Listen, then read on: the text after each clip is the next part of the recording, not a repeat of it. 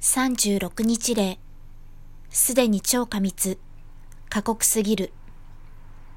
メイたちの体重が増えるにつれて、傾斜の中は過密になっていく。毎日、朝と夕方に人が傾斜に入って死体を集めて歩き回る。その作業中、メイたちは人を怖がって必死に逃げようとするが、逃げる場所さえもなくなってきた。奥行きが100メートル近くある傾斜。場所によっては足の踏み場もないほど過密になっているところもある。どうやってご飯を食べに行っているのかもわからないほど過密。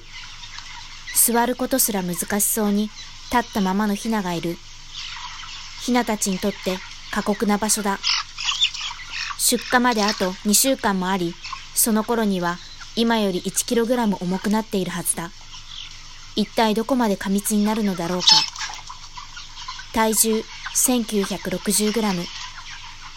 飼育密度。日本の平均的な飼育密度は1メートル ×1 メートルに16羽。1羽あたり A4 サイズの紙1枚分しかありません。出荷時の体重は 3kg にもなりますので、傾斜の中はぎゅうぎゅうになります。しかも日本には EU のように飼育密度の規則がないため、1メートル ×1 メートルに22羽も詰め込まれることもあります。畜産動物の福祉を保障できる拘束力のある法規制がない国、日本。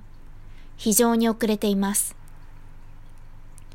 動物愛護法に違反した行為。動物の愛護及び管理に関する法律では、鶏は愛護動物にあたります。今日もメイたちは動物愛護法違反の虐待を受けている可能性があります。水を与えずに飲めないと分かっていて放置し衰弱させる行為。第44条2項。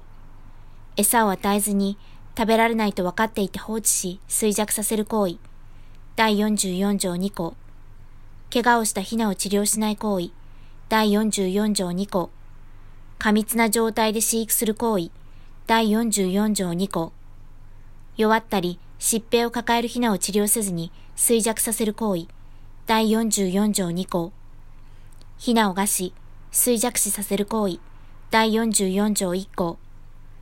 糞尿が堆積した場所で動物を飼育する行為。第44条2項。